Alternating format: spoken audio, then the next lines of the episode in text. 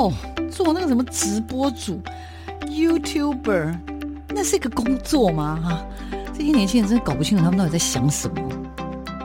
大家都说直播主很赚钱，切，哪有那么简单？网络社群媒体崛起，传统媒体死定了吗？直播平台真的像你想象中的色情满满？它的真实情况到底如何呢？肚子又不是空气，怎么会外泄？哎呀，只要值钱吗？通通送你啦，随便啦。世界上没有绝对安全的系统，而人性是最大的漏洞。时下你不可不知的科技应用与社群发展，科技社群敲敲门，带你推开趋势的大门。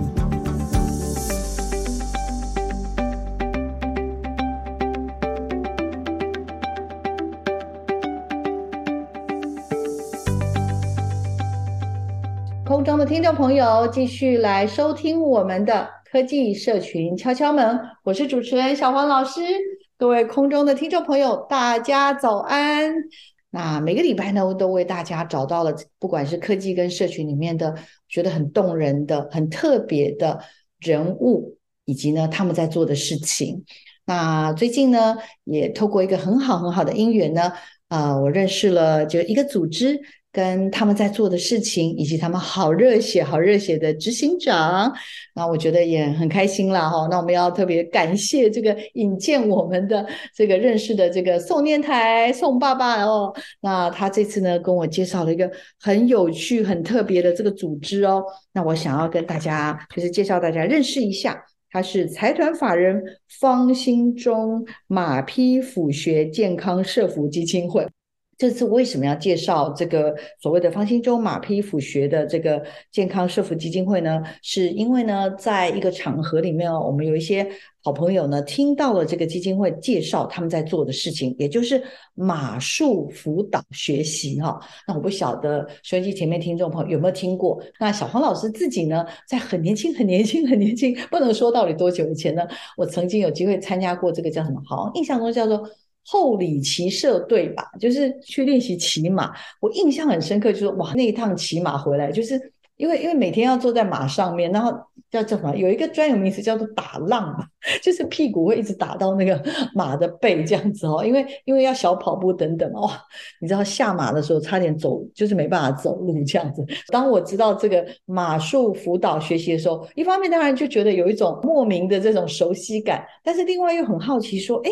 为什么马术可以帮助一些学习呢？那这件事情看来是一件呃看似有趣，那但是我也觉得它背后一定有所谓的科学的原理在背后了哈。所以我今天呢特别特别为大家邀请到的是我们的方兴中马匹辅学健康社福基金会的执行长，也就是 Annie 呢来。我们的节目当中呢，跟大家分享哦。那 Annie 呢，她的这个全名叫林佳静，掌声欢迎一下我们基金会的执行长，来有请。啊、大家好，呃，我是 Annie 林佳静。呃，方兴中是啊、我们董事长父亲的名字，他是为了纪念他爸爸，然后。对他的爱为名，所以方兴中是董事长父亲的名字。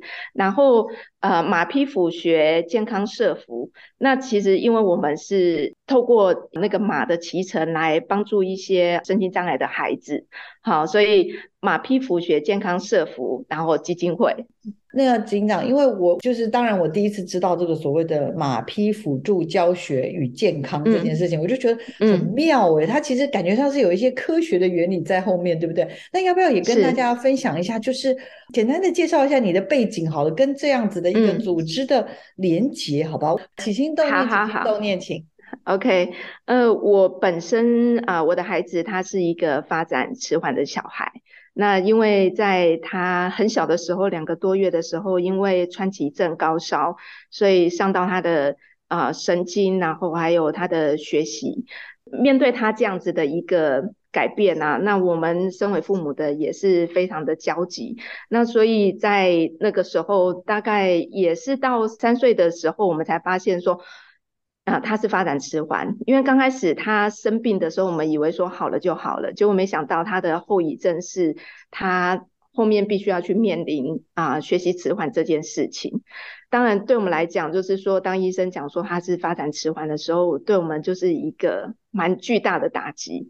对，但我们很快的，就是我跟我老公，就是很快的，就是觉得说，哎，我要赶快找方法来帮助他，看他可不可以，就是透过什么样子的一些方式，能够让他进步快一点，哈，或者是说受这个呃发展迟缓的这个影响，能够啊、呃、越来越少。对，因为那时候就是有听啊，就是政府在宣导啊，比如说早疗，大概几岁之前是黄金期，所以我们也是把握那样子的一个阶段，就是努力的去做一些复健。对，但后来我们是啊，我老公无意间在网络上面啊，他找到了那个啊，国外有马术治疗这样子的一个活动，但我们。仔细去研究之后，发现说它是做在复健上面，在在国外它是一个合法，而且是成效性在海外是被肯定认同的。那只是在台湾这边，我们就在想说，那台湾会不会有？结果就在啊、无意间，我们发现了，就是在桃园的希望马场，就是过往是叫做台湾马术治疗中心呢，呃，他们这边有提供马术治疗。对，那我儿子啊、呃、开始去那边骑马，大概是啊、已经大概八九岁了。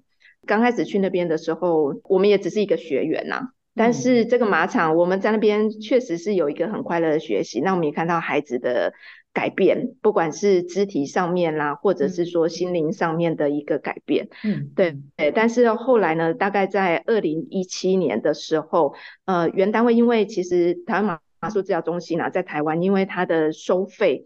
很低，因为他的对象就是只有针对一些身心障碍的孩子，收他们为学员来做啊、呃、一些训练这样子。对，那所以长期他都是亏损的状态。那原单位就是因为也实在亏太多的钱了，他们就想说把这个啊、单位呢就把它结束掉。那那时候在二零一七年的时候，在很仓促很短的时间之内，那。因为我们孩子在那边已经骑马骑很久了，跟教练之间啊互动啊，或者是感情都有，尤其针对跟马老师的那个情感连接更是不用说。嗯，对。那所以听到这样的消息的时候，我们就会非常的惊讶，而且会非常难过。那也会想到说，那以后如果没有马术治疗这件事情，那其他的孩子怎么办？对，因为呃，并不是每个孩子都能够去。外面的一般马场去上课，或者是说一般马场是不是可以给他像我们在希望马场里头所给予他的一般的那个就是辅助的个别化的一个教学的方式？那个时候教练们他们也是非常的慌张，然后非常无助，所以跟我提起了这件事情。那当然就是说啊，我可能一方面也是觉得说，如果我能够做些什么的话，对，那因为呃我的孩子在马场这边骑马，我。以前的那个就是长官啊，在电子业的主管，但是他直接我我是都叫他芳姐啦，芳姐她已经是做到公司的总经理哈，那她对我们家儿子也是疼爱有加，就是在这个过程当中哈，他八岁到二零一七年这一段时间哈，他知道说只要马场有缺经费，他就是持续的捐款，而且一次捐都是至少一百万。然后连续捐了大概八九年，嗯，对，那那个时候我跟他讲说，哎，马场可能后面也走不下去了，那但是有几个方法可以帮助他们，所以我就跟他讲说，哎，那如果说我们可以成立基金会的话，或许可以帮助他们续航。啊，我们的芳姐啊，她就是一个心地非常好的人，她在很短的时间，她没有考虑很久，因为成立基金会又要花一笔钱。我之前这样子，就是因为我的儿子在。希望马场骑马已经让他花了这么多钱，我自己都没有捐这么多钱给马场。他因为我们家儿子，他每年这样子捐，我都已经觉得超级不好意思。结果他没有考虑很久，他就跟我讲说：“好，any，那我们来成立基金会。”然后我就说：“ 啊，真的吗？”他就说：“对，反正就是帮助马场继续可以走下去。”我说：“好。”然后他说：“但是唯一一个条件，他说要我担任啊、呃、执行长。”然后我就说。执行长听起来那个抬头很大，有没有？我也没做过执行长，我觉得这个我好像不一定做得来嘛。他说没关系，你就负责帮他们，就是说营运管理啊，然后募款啊，让他们能够永续的走下去，这样就好。我就说好，然后我就说那我就当义务执行长。所以从二零一八年基金会成立之后到现在，我就是一直在担任这样的角色。刚刚应该有听到一些关键词哦，我不知道大家有没有注意到。首先，第一个当然就是有提到一个叫做马老师，我觉得很有趣，因为所谓的马术辅导学习，或者是马匹的辅助教育等等这些，呃，关键就是一定要有马。哎，怎么会出现马老师？我刚刚一第一次听，以为是姓马的老师。那第二个就是。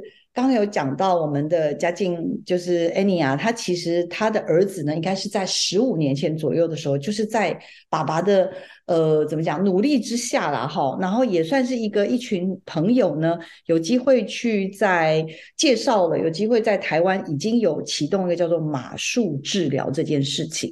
那这个东西看起来好像。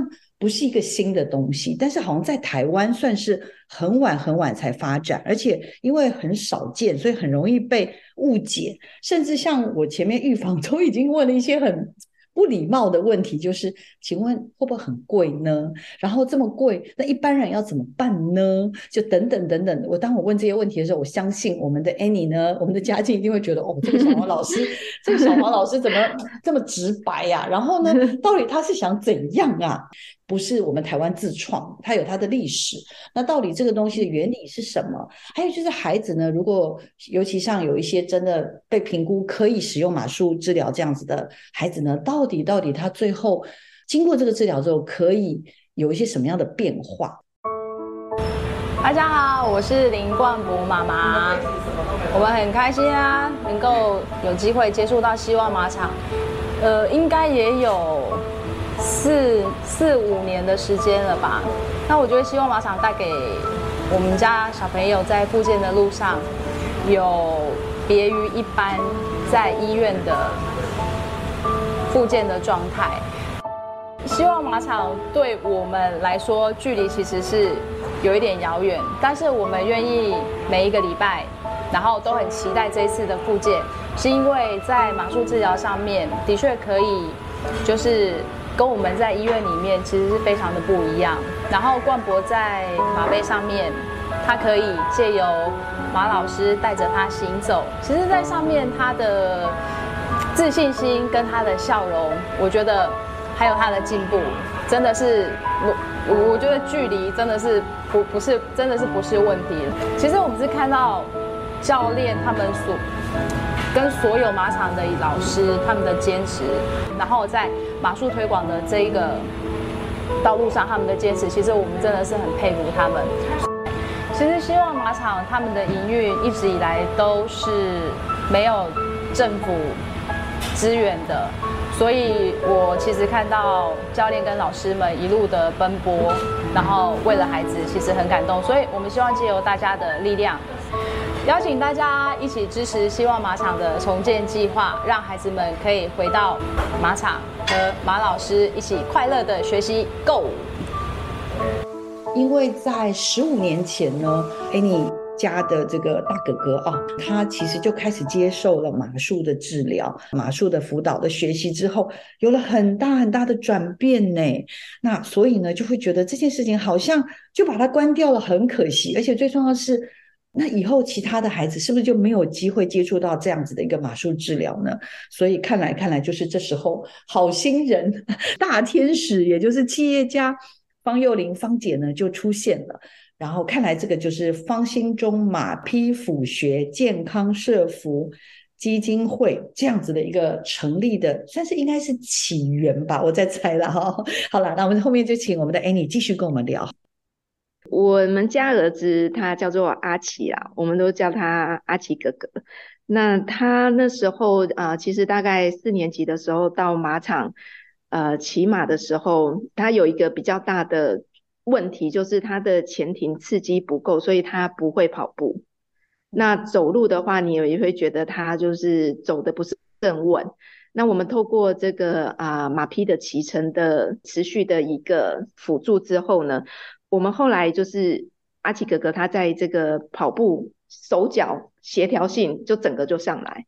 嗯、对，那当然就是说这个是肢体上了。那我觉得对他啊、呃、另外一个方面的帮助哈，就是在他的心灵上面，因为呃马很大嘛，那孩子其实也蛮小的。那对他来讲，他有一个非常稳定的一个感觉，而且因为我们这边希望马场它有一个特点，就是孩子他来做骑乘的辅助教育这个过程，他的马是固定的一匹马。那我们会选择适合，就是说孩子的体型、孩子的身体状况，那搭配不同的马。那但是一一旦就是确认下来之后，他就是在这过程中骑的马就是同一匹马老师。我觉得马老师给我们家儿子有很大的帮助，就是让他的心灵的稳定度，然后在人际的互动上面也是有帮助。呃，因为我们家儿子阿奇，他其实是一个很热情的小孩，他就是看到人就会想抱。以前呐、好，现在已经二十三岁，如果再这样的话，可能就会被人家 被人家抓去警察局。对，那个时候小时候都还还没有关系，但是我们也会想到比较远啊，就是万一如果他以后长大，如果看到他觉得喜欢的弟弟啊或妹妹就抱，这样会不会造成别人的困扰？所以我们那个时候就是有跟教练讨论，就是说我们是不是也有办法透过这个。啊，马匹的骑乘这一块呢，在呃这个上课的过程中，我们去带入一些类似这样子的元素，然后能够帮助他知道，就是说怎么样去分啊，哪些行为是可以，哪些是不行的。对，那呃，我们家阿奇哥哥他其实因为马老师本身他的就是喜欢或不喜欢，他是很明显的。如果你想要抱他，我们家儿子最常做的就是啊，就是绕着那个马老师的脖子。然后就这样抱他，那马老师因为就是时间久了，因为每个礼拜就至少见面一次嘛，那这样每次上课这样下来，我们家儿子就想说，为了谢谢马老师，他就会抱他一下，然后。会亲他一下这样子，那当然，我觉得马老师给他的互动也很好，他也知道说我们家儿子是在为他的付出，好像有感谢这样子。那所以后来就是渐渐的透过啊这样子的一个学习，这样的一个互动，我发现他就是在呃跟人相处之间呐、啊，就是那个分际，他也比较。知道说哦，什么时候是可以，什么时候是不行。当人家反应是怎么样的时候是可以，反应怎么样的话是不行。对，所以这个当然就需要时间呐、学员里头有很多种状况，因为我们的来这边啊上课的孩子啊，有的是啊脑性麻痹的孩子是占大多数，然后再来就是自闭症的小孩。那当然也有一些罕见疾病的小孩，哈，过动的孩子等等。那发展迟缓也是一个区块。像我们之前有一个孩子，他是失语症，就是他突然就是有一天他就是不讲话，去学校之后也都不讲话，在家也都不讲话。那后来来到我们啊，就是希望马场。那当然家长就是有跟教练就是啊分享，就是孩子的状况。那个孩子刚开始来的时候，他上马之后，他也是没有任何的这种语言语上面的互动。可是教练呢，他们就设计了一些课程，就是因为他听得懂，他只是没有办法讲出来。后来呢，就是啊，教练他在上课的过程中，他就跟他讲说：“哦，如果你做什么动作的话，那等一下马老师就给你一个什么样。”值得回馈之类的，就透过几次这样上课之后，那个孩子竟然在上课的骑马的过程中，他就讲了话。嗯，好想哭哦！天哪，对，这是一个非常感人的事情。那我们后来有发现，就是因为他可能到学校那个环境的改变。让他的压力很大，他可能不知所措，所以他就关闭了自己的说话的能力。他想讲也没办法讲，嗯、对。但是在我们马场这边骑马，他是在一个很轻松啊的一个氛围之下，然后整个让他很 relax，然后有一个信赖感，包括他对马老师的信赖，对马老师的喜爱啊，然后对教练的信赖等等，在那样的情况之下，就是时间。够的时候，结果他的那个语言能力就就回来了。当然，就是说马术那个骑乘治疗这件事情，不一定是对所有的人都有这么大的一个帮助。可是我为什么这么多的脑性麻痹的孩子在我们的这个希望马场里头来做骑马呢？呃，因为主要脑麻的孩子，因为他们的肢体张力如果没有透过复健的话，就是啊那个张力会越来越大。张力大的时候，他可能没办法走路。然后身体可能是弯曲的，他是没有办法舒展开来的，嗯，所以他们常常最要定期去医院做复健，就是拉筋、拉伸的动作。嗯、可是因为在医院里头是很专业的一个复健呐、啊，但是对孩子的心理的恐惧，因为拉的过程中他没办法控制他的肌肉的协调性嘛，所以他是整个有一点像是被慢慢的硬拉开的状态。嗯嗯嗯，对，所以他对他来讲，像我们之前有一个单位来拍的啊、呃，一个小骑士闯通关的一个电影啊，嗯，对，那里面就有讲述脑麻的这个孩子在医院的复健的状态，那跟他回到马场上面去上课的状态，那我们后来有发现，就是说。他来马场骑马，因为在马背上面呢、啊，它是一个三 D 的立体的律动。如果我们去复健，嗯、其实就是，对，当然虽然也都是可能都是一个小时或半小时，可是基本上老师能看到的可能就是某一个、嗯、一样嘛。你面对老师，你再怎么做也是这样子。可是如果你到马场的话，嗯、其实马是有点像动态的东西，就是有个固定的马老师，所以你跟那个马老师有点像是建立一种默契。它是一种动态的部件吗？其实是可以的，因为呃，我们透过孩子自己讲出来的话，我们很感动的是，就是呃，因为他们比如说像脑性麻痹孩子，他可能是坐轮椅的，他可能是杵着拐杖的，对，他从来不知道跑的感觉，嗯、可是他透过啊、呃，在马背上面骑乘，他知道什么是跑。有没有？我跑对我们来讲是很一般的，我就跑起来就好。他们从来不知道什么叫做跑步的那种感觉。那所以像脑性麻痹的孩子，他上马之后，因为马他他的背是有一个弧度的嘛，所以他的脚必须要顺着那个马背的弧度，慢慢的，然后透过他的那个立体的律动的时候，慢慢的、慢慢的每一步去把它筋骨的部分，就是慢慢的松弛。这种马术治疗呢，嗯、其实在先进的国家发展是蛮成熟的了。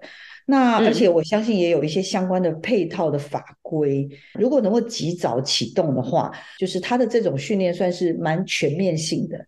对、嗯、我是在马场里头看到我们很多孩子，就是说虽然他表达能力是不好的，但是当他跟呃马老师之间就是有达到这样子的一个信任感的时候，我会发现他们的一种互动是非常感人的。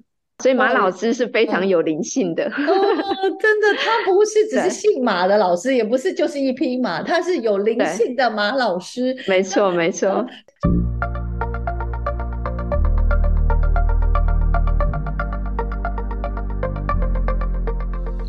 大家好，我是财团法人方兴中马匹辅学健康社福基金会的执行长，我叫林佳静。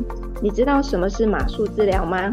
马术治疗是透过马匹的骑乘，透过马背上面的律动，带给骑乘者的一个舒缓，或者心灵上面，或者是认知的改善。你对这个有兴趣吗？这样你了解什么是马术治疗了吗？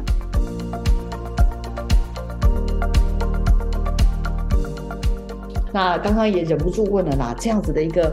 马术的治疗是不是一个付不起的代价呢？只有这些比较高贵的人士才有办法得到的服务呢？我相信，我相信，应该这不是 Annie 的初衷了哈。我们让 Annie 来跟我们聊一聊，到底马术治疗是不是真的好贵好贵呢？有没有什么样的不一样的选项呢？来，有请。其实我们希望马场啊、就是收的学员基本上是有一些条件在的。因为我们的孩子到马场的时候，我们第一个要做是会请物理治疗师或者是职能治疗师教练呢，他们去做一个评估。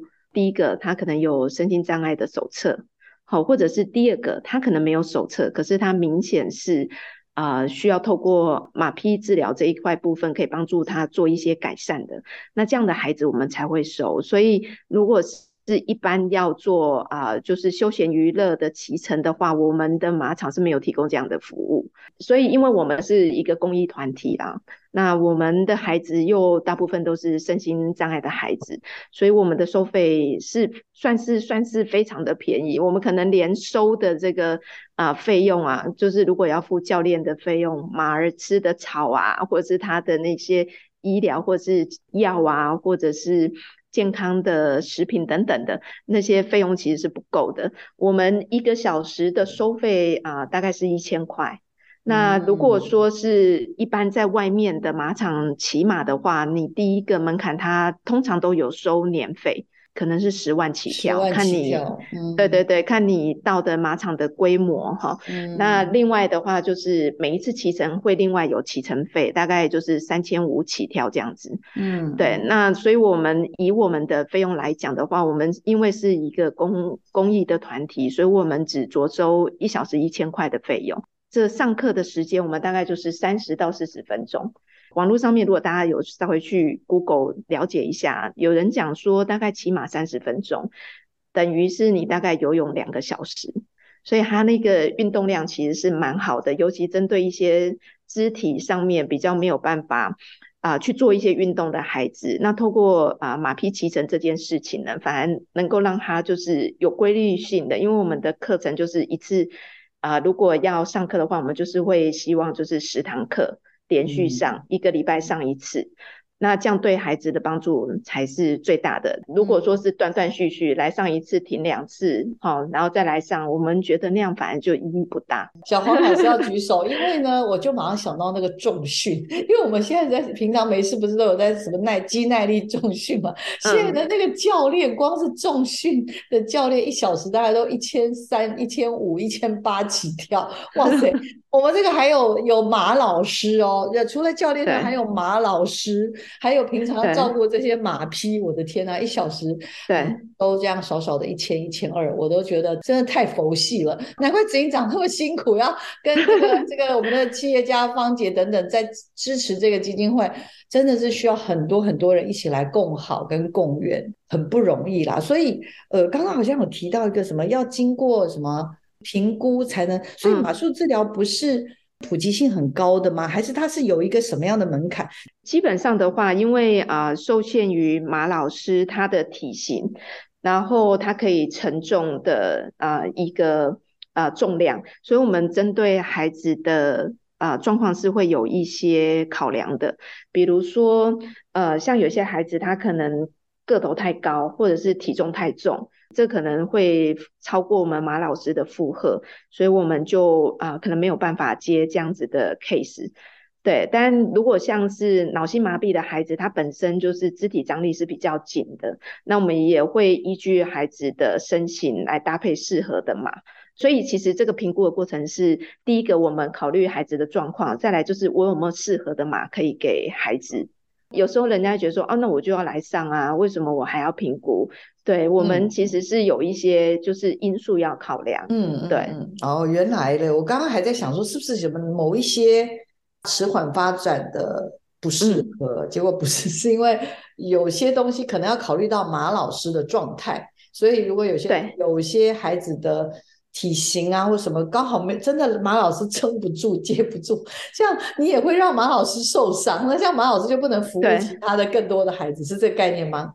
对对对对，因为有时候啊、呃，像那个孩子如果真的太重的话，那个马马老师的那个脚，他那个荷重太重，有时候会造成他们脚的不舒服。嗯、那有时候如果说啊。呃可能它的重量造成他压力太多，有时候我们的马老师脚会受伤，会有一点一拐一拐的，那我们就要找那个马医生，真的真的那个马兽医来帮他 真正真正的对来帮他治疗。对对对对对。okay, OK，其实我也是还蛮好奇的，因为今天谈到这个马术辅导学习或者是马术的治疗，嗯、我想要请教一下，就是哎、嗯、你，因为其实从你们家的阿奇啊，然后开始接触嘛，嗯、那大概从现在、已经十五年了。你记不记得你第一次阿奇啊接触到他的第一次的马老师，大名叫做第一个是 Vic，你可以跟我们回忆一下第一次，嗯，他接触到 Vic 他的反应，嗯、然后到最现在目前，嗯、他现在应该还有接受马术的治疗嘛？哈、嗯，对不对？马有有。对，跟我们分享一下好不好？这个这个中间这十五年，至少我在想，你还记得吗？第一次还记得吗？有啊，记得。我们家阿奇他第一次到马场的时候，他是不敢上马的，因为第一个他没看过这么大的动物，嗯，然后因为是很高大嘛，然后你要叫他坐在那上面，他是不敢的。所以刚开始的时候是有教练就是在他后面陪着他骑。嗯嗯，对，然后当然教练有他的方法嘛，就是一段时间之后变成是教练在下面拉着马，他在上面拉着马鞍，慢慢的走。嗯，对，嗯嗯。那其实这过程就是教练会依据孩子的状状况哈，就是会去做一些目标的设定。对，所以到现在的话，我们家阿奇他是可以自己就是骑马，然后小快步，然后就是在马场里头就是这样子骑，这样他是 OK 的。对，那我我是觉得说，因为你在马背上面，你也没办法分心嘛，眼睛没有办法办法到处看。因为我们家儿子他就是有时候专注力很容易漂移，那就眼睛会到处看。可是当你要骑马这件事情，如果你眼睛到处看的时候，其实是没有办法控制马的。嗯，对，所以在那个过程中，就是从刚开始哎不敢自己骑，到后来他能够教练陪着骑，到最后自己能够骑，那个对他来讲，就是不管是肢体的协调，或是专注力的控制，都是一个很大的一个挑战跟一个进步。嗯，懂懂懂。这个成长应该是妈妈或者爸爸或者是家人在旁边看了之后，真的会觉得。哦天哪，这感觉上实在实在是太开心了，可以形容一下吗？那种心情吗？对啊，我我觉得这一种喜悦啊，真的不是用钱买得到。尤其是说啊，家里有身心障碍的孩子啊，虽然孩子有时候他的进步是那么一点点，那么的微不足道，别人看起来可能真的没有什么，可是。身为我们就是了解孩子的父母，其实那个感动可能是几千倍、几万倍的那那样的巨大。嗯嗯，对。呃，有没有办法想象，如果如果阿奇真的十五年前没有机会接触到这个马术的治疗了哈，好像真的难以想象。那然后当然就是为什么想要承接，然后跟未来的梦想又是如何？我相信，我相信这些都是有很大的心愿在那个地方。嗯、我们是不是先让我们的 Annie，也就是嘉靖先帮我们点一首歌，然后回来之后呢，我们再请这个 Annie 呢再继续跟我们分享刚刚我所想要问的关于未来。还有，真的就是这十五年来，我相信有很多很多让你动容的事情。除了阿奇之外，有好多好多的孩子也因此而受惠。嗯、还有刚刚讲的，因为这样子有机会开始说话了。其实我看到教练们那么辛苦，我知道维持一个马场不只是照顾马呀，还有筹经费啊，还有筹人力啊。很多很多的付出的，你知道吗？教练也是有梦想的哟。只是啊，教练大部分教练的梦想啊，都是帮助我们促成我们的梦想。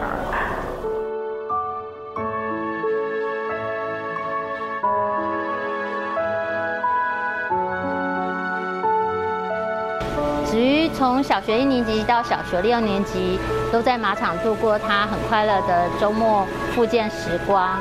那我们很开心，马场这一次有这么一个很好的环境，可以让以后的孩子也能让他的复健生活更顺畅，然后更开心。所以我们很希望大家能够支持这样子看不见的价值，然后也能让。身上的孩子，然后有一个很好的环境，可以来让他的复健生活更丰富。那欢迎大家支持。这是一个很有价值的投资与支持，请大家立马支持，希望工程让梦想。嘉靖跟好多好多的贵人愿意一直一直的努力下去，然后，呃，一开始当然是为了孩子啦，加入了这个马术的这样治疗的一个团队，但最后最后自己在四五年前就掉到坑里去了，自己当了执行长了，很忙的啦哈。好，来，要不要跟我们聊一聊？好了啊，有没有办法想象啊？如果我们的阿奇哥哥，如果这过程中没有得到这样的帮助的话，不知道现在会是什么样子？好，来，如果我们家阿奇在。十五年前没有接触到麻术治疗中心希望马场的话，呃，我猜他现在他的人生应该会很不一样。第一个，他可能没有那么快乐，然后再就是肢体的协调性应该还是一样那么的不好。因为虽然我们啊、知道说，比如说荡秋千啊，可能对他有帮助啊，但是或许持续累积下来，我没有办法想象是不是可以让他变成现在的他。那现在的他是一个很快乐的小孩，就是他也很爱跳舞，也很会打鼓，对，所以这一切就是他心灵的平静，还有他的肢体协调。我觉得他的他的笑容那一些，就是跟马老师带给他的这些力量，我觉得都是很有很有关系的。嗯，对，没错，没错，谢谢你。我觉得这个分享很重要，就是。真的是就是那一场的相遇，然后还有这十五年来的改变，然后真的是转变了好多好多的事情。嗯、好了，那剩下的时间也是要让你可以好好的分享一下。先谢谢大家，好不好？先谢谢，真的好多人要感谢，对不对？是不是？嗯、来，请。对，当然首先我要感谢我们基金会的方董事长。说实在，他并没有就是说一定需要这个希望马场，然后也不一定要做这样的事情，可是他在。啊、呃，台湾马术治疗中心希望马场最危急的时候，他出了力，成立了基金会，让希望马场台湾马术治疗中心可以在台湾继续续航。所以他这个大爱就是真的是很棒，而且可以持续帮助到。很多很多就是身心障碍的孩子，这是一件很了不起的事情。嗯嗯嗯，对。另外的话，我想要感谢就是那个麦捷广告的陈进东总监，还有他的夫人。其实我们现在马场坐落在龙潭，那这个地方我们是跟地主承租二十年的租约。那当然，我们当时要搬到这里之前，我们在原本的租借的场地。它每次就是下雨之后就是淹水，所以有几次我们的马老师的那个马厩里面都是水，那马蹄也是泡在水里头，所以那个状态就是整个都是非常糟，然后孩子也是没有办法上课，那所以也是非常感谢就是陈进东老师，还有就是中华平面设计协会那个吴理事长吴建明先生，还有他们所有的设计师，他们就是在。二零二零年的时候，我们办了一个公益马手创作的一个展览跟义卖活动。那我们当时就是透过这些设计师，还有一些就是地方上的名人，好立委啦，哈，然后还有那时候总统也有帮我们签了一个作品。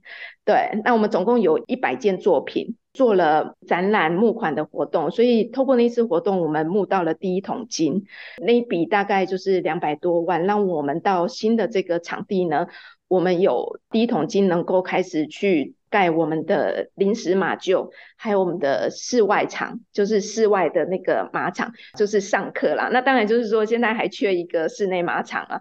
现在室外马场有，但如果遇到下雨，或者有时候天气像这几天这么冷，嗯，那我们的孩子就是因为身心障碍者，那 有时候身体也比较比较弱一点，嗯，在那个冷风之下，或者是下雨的状态，我们都很担心他们感冒。那确实前阵子比较冷。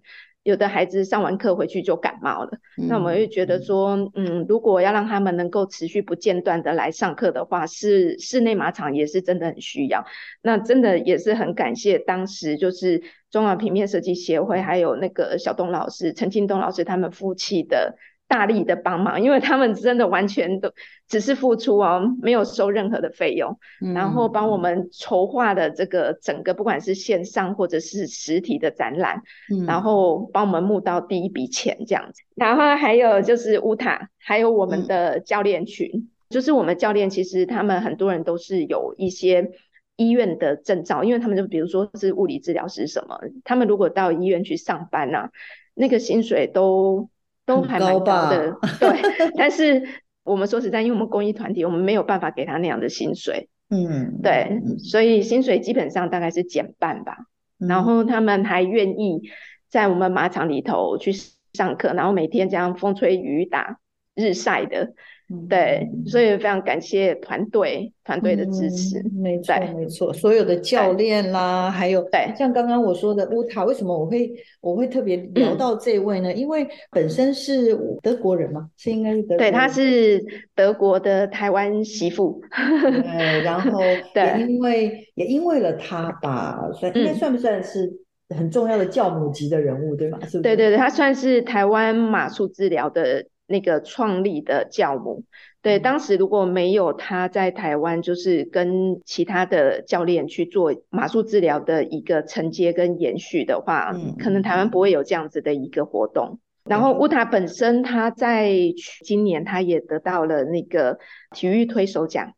好，那所以这是一个非常高的一个殊荣。好，所以我们有乌塔这样一度陪着我们，在这个麻术治疗这一块，我们也是觉得非常的荣幸。真的，真的，呃，我真的今天很开心啦，有这个机会能够透过 Annie，透过嘉靖呢，本身他的一个从自己的有机会成为这个马术呃治疗的这样子的受惠者。然后到最后自己跳出来成为财团法人方兴中这个马匹辅学健康社服的这样基金会的执行长，但是他的目的很简单，就是他希望能够有更多需要的孩子能够得到这样的服务。那马术治疗这样听起来，大家应该就知道，它真的需要非常非常多的，因为它是需要照顾马，然后它还要有教练，所有的。照顾等等，然后场域的这样子的一个规划，可以大概告诉我们一下吗？如果就是现在的七匹马，对、嗯，六个教练，嗯、然后平常一年大概听说是可以服务到多少？将近。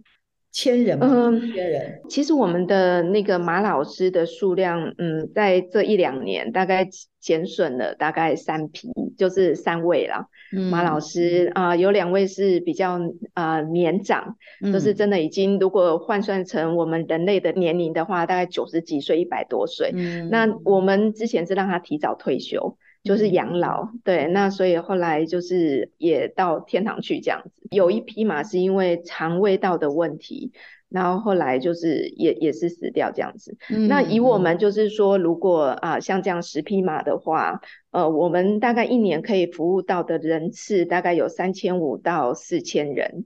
左右，嗯，是，对对对对，那当然就是说，我们明年也规划想要再增加，呃，可能一到两位的马老师，就是马匹，嗯、对对对、嗯，那当然这些就是在我们的规划中，因为我们希望就是持续能够给孩子就是好的一个啊，是、呃、就是说骑乘的一个环境啊，然后有更多的马老师能够陪着他们。是是，好，那剩下大概两三分钟的时间，我要不要请我们的 Annie 来给自己许个愿，好不好？希望未来的五年、十年的想望是什么？最大的期许是什么？来，请。好，呃，我其实最大的心愿是希望能够五年之内能够把我们的希望马场的室内场把它盖好。对，因为我们现在只有室外场，那小朋友上课有时候真的是。不太方便了，就是有时候天气太热，有时候天气太冷，有时候遇到下雨。那如果有一个室内场的话，我觉得孩子的上课就不会被中断。我觉得这是一个最重要的事情，所以希望啊、五年内我能够募到款，然后把那个室内马场把它盖起来。谢谢，我们很希望，很希望 Annie 的愿望能够。成真，因为这可以帮助到很多的人。那十年呢？我帮你再继续往下许好了，你吓死了吧？十年呐、啊，十年，我当然希望就是，哎，我们因为我们那时候室内马场也都好了，我们可以服务的人次可能是 double 以上。因为啊、其实我们基金会有一个愿景啊，就是我现在能够照顾到身心障碍的孩子，我们未来因为台湾就是说老年化的状态是。进程是有一点快，那我们希望未来我们的希望马场也能够照顾到长者。好，那长者就是说，我们大概有几个想法啦，就是呃，第一个就是说，哎，如果呃长者他们是有时间，然后有一些啊、也愿意或者有一些能力，他能够来我们的马场这边做志工，我们是非常欢迎的。但如果说，哎，相对的，可能有一些长者他是需要透过。啊，马匹的骑乘来帮助他们一些肢体上面或者是心灵上面的一些改善。我们也希望我们未来能够跨足到就是年长者这一块。对，这个是我们董事长这边也有提出来，就是说我们希望以后能够做更多。好厉害哦，嗯、这个愿望就大了，更伟大啦。好了好了，我们今天真的很开心有机会能够采访到我们执行长，呃，李佳静 Annie，然后我也知道她的。我想透过今天大家的分享，大概也知道他真的不是只是为了自己的家人，他照顾完自己家人之后，发现这个的需要真的是太大了，所以他就把自己 就真的是自己把自己也捐出来，然后把自己的大老板以前的老板呢也一起加入这件好事。那也真的非常非常感谢宋念台宋爸的推荐哦，所以我们有机会能够把嘉靖呢 Annie 呢邀到我们节目上来。我不知道听到今天的。哦，这样子的节目是不是也让更多人对这样子的一个职业，甚至对于这个马术的这个治疗这个科学呢，也会非常好奇哈？如果我们想要知道更多关于呃我们的这个基金会的资料，可以在哪里可以找得到，好不好？如果要跟我们基金会联络的话，你只要在网络上面打上“希望马场”，你就可以找到我们的粉丝页或者是我们的官网，那上面就有啊我们联络的方式。对，不管是说想要带孩子来做评估，那上面也有啊联络的方式，或是说，哎，你也想要加入这个善的循环，然后帮助我们能够帮助更多的人，上面也有你可以做的方式。也谢谢 Annie 提供的这么重要的资讯，所以关键字就是希望马场，大家直接去搜寻就可以找到所有你想要的资料。再次感谢我们的 Annie 来到我们的节目现场，我们下礼拜见，谢谢 Annie，谢谢，拜拜。